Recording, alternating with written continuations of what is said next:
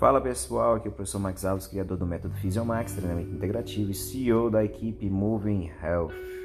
E hoje estou aqui para falar sobre empreendedorismo, autoconhecimento e desenvolvimento pessoal aqui no canal do Personal Integrativo. O tema de hoje é o preço do amanhã. Existe um filme no Netflix que retrata sobre esta questão. Né? No mundo real, as pessoas correm atrás de dinheiro, status, poder. No filme, as pessoas correm atrás de tempo. E aí eu faço uma pequena reflexão. Pessoas que têm muito status, dinheiro, poder, realmente são felizes? E pessoas que não têm são mas o que é a felicidade? O que é a realização? O que é estar bem? Então, reflita sobre o que você gosta, reflita sobre o que te faz sentir bem, reflita sobre o que te traz a sensação de realização. Muitas vezes não está em um cargo ou em um retorno financeiro, mas no simples fato de você fazer a, a, a vida de alguém melhor naquele dia em determinado trabalho, não em determinado cargo. Exemplo, eu era um gerente, agora sou só um professor.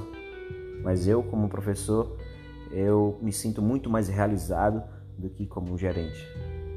Ou hoje eu sou uma advogada e atuo em um escritório bam bam bam, mas lá eu não me sinto realizada. Hoje eu trabalho no escritório Y e me sinto melhor.